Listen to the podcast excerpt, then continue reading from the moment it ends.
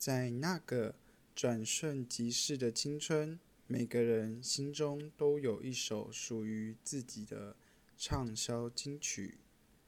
这里是青春印记。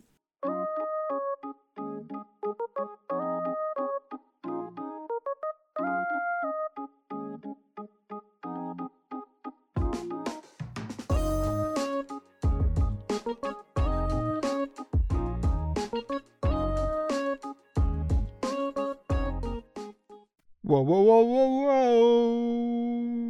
日本本周开始放了所谓的黄金周了，放那个不属于劳碌命的闭口的节日哟，笑哭。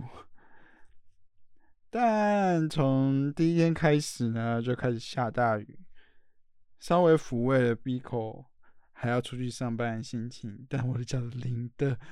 整身湿哦！祝大家在日本的大家能玩的愉快哦。下雨后，好啦，最近 B 口虽然是在日本哦，但也蛮常注意现在台湾的动向，感染人数也算是激增啊，也也到了一个感染者高峰的状态，跟上个月日本的情况应该是差不多。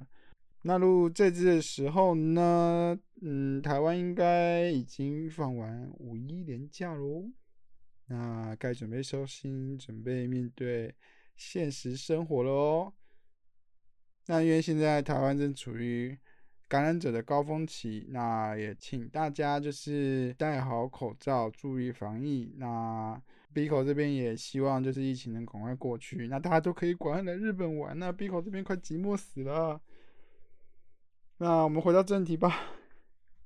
今天遗失的声音呢，要介绍一位我高中时期非常喜欢的一位歌手。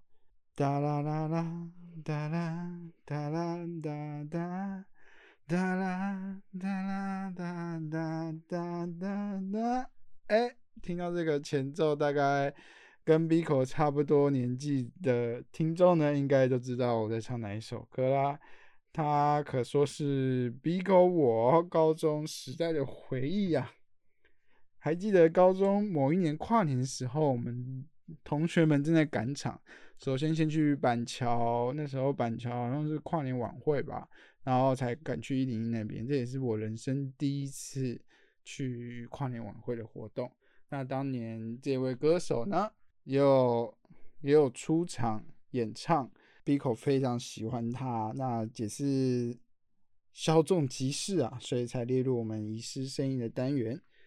那还没有认识他的呢，B 口就跟大家说，大家给我赶快认识起来哦。他是谁呢？他是潇潇。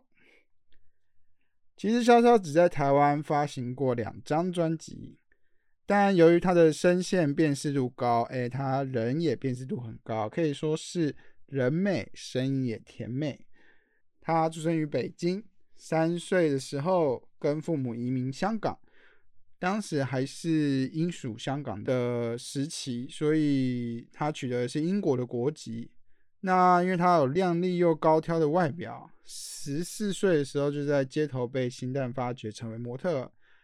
一九九七年。在香港举办的发型秀比赛被经纪人相中，成为了旗下的歌手。但只在一张《星星工厂音乐纵横四海》嗯，非常香港的专辑名字啊，合集中唱了几首歌。那一开始的发展也都不是很顺遂，两千年才签约进台湾魔岩唱片。也刚好遇到人事的改组，所以没有遇到好的经纪人。一一直到了二零零一年，被音乐鬼才许常德的帮助下，才签约进了格莱美唱片。皇天不负苦心人，两千零三年终于发行了首张个人专辑《Beautiful Angel》，就是跟他本人非常契合的一张专辑哦。为了表达强烈的企图心，这张专辑涵盖了许多曲风，包含英式、美式的摇滚、pop 以及民谣。那就是想要借由他多变的声线，向歌迷宣告：萧潇不只是花瓶，而且是很能唱的歌手。当时因为王菲要退休这个谣言呢，就是甚嚣尘上，就是一直在说她将退出歌坛这件事情，所以呢，专辑的第一首呢就是翻唱王菲的《矜持》。哎，这个就是呃裁判兼撞钟啊，因为这个词是许常德写的。那一方面也是向王菲致敬呢，二方面也是因为声线很类似，有点就是想要挑战王菲接班人的意味。专辑的第二首歌才是我们今天也是几乎所有跟我跟 B 口差不多年纪的人，高中的时候一定会听过的歌曲，就是。爱要坦荡荡，就是爱要坦荡荡啦！啊，这首歌真的是当年一听到的时候，就好像一股魔力一直停留在脑袋里，完全挥之不去，记忆点非常的深刻。那这首歌其实原唱并不是中文这首歌原唱其实是一个泰国的版，就是百万金曲。那也是经由许常德亲自操刀写词，MV 呢选在废墟大楼里，有吸血鬼的造型，还有情节。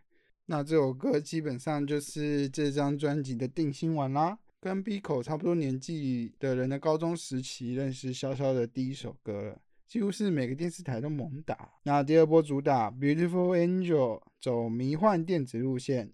把这张专辑词曲创作人摊开，会赫然发现有何心碎，还有当时还未出道，后来红红透半边天的张悬。那这张专辑也可以说是兼顾了市场以及艺术的品质哦。专辑销量当然不能比天王天后匹敌，但是也顺利造就了一群忠实的粉丝，包含闭口我。那在他刚歌唱事业刚有起色的时候呢，就遇到公司解散啦。那年代，这间公司很容易解散。在等待大概三年多的时间，又加盟了海蝶唱片，又在二零零六年发行了第二张专辑《安潇潇》。唱片公司为了让他转型为创作歌手，半强迫的让他自由创作了二十几首歌。最后收割一百多首歌曲里面，他创作收录了五首。第一波主打歌《握不住的他》，则是当时的大师兄林俊杰量身定做伪酸甜的情歌。为握不住的他，也常常被拿来 当成是有点性暗示的调侃啊。那许多人也都是在二零一零年，当时还很红的《星光大道》，杨宗纬参赛唱这首歌才知道原唱是萧潇的。那这边要说一下哦，B 口本来就知道这首歌是潇潇唱的哦，这样我们算是先知吗？第二波主打只是他自己谱曲的《想忘了》，也是不错的抒情歌曲。这张专辑的词曲创作人还有许哲佩、乱弹阿翔、李宗盛等等，而且拍摄的 MV 高达了七首。在二零零六年唱片市场日渐萎缩的情况下，算是大手笔，也可以看得出当时唱片公司对他寄予厚望啊。那之后这这张专辑之后，他也算是呃没有在唱片圈里面发展了，也回到了香港，创立了自己的服饰品牌。也只能说他的声音永远都留在台湾发片这个时候了。希望就是日后他还有机会重出歌坛，加上他的外表跟他的声音，绝对也一定会有不错的成绩的。那接下来我们进入下一个单元，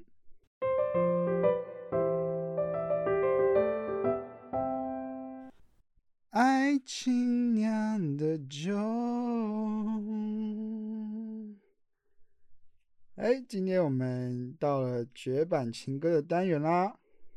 今天要介绍这首歌呢，发自一九八五年，由红蚂蚁合唱团所演唱的《爱情酿的酒》。这首歌说横跨了三个世代，这么说其实一点也不为过。发行现在已经超过了三十五年，翻唱歌手不计其数，包含林志炫、伍思凯、张震岳、动力火车。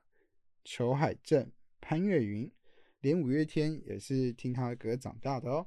那 Biko 自己听到是乱弹阿翔的版本，那一听我就爱上了。这个旋律也是跟我们我们刚刚介绍的《爱要坦荡荡》也是在脑袋里一直盘旋盘旋，挥之不去啊。一九八五年，介于民歌和流行歌曲交接的时期呢，原唱红蚂蚁合唱团，主唱罗红武，鼓手沈光远和键盘手钟兴民所组成的。那在组成的时候呢，这个乐团也是一波三折，团名也是其中一位团员呢某天躺在草皮上被红蚂蚁咬伤而命名的，就是非常的随性。成团之后呢，征战许多歌唱比赛，而且大部分还是以翻唱西洋歌曲为主。那也在南台湾渐渐累积了知名度，才吸引了唱片公司找他们帮忙发专辑。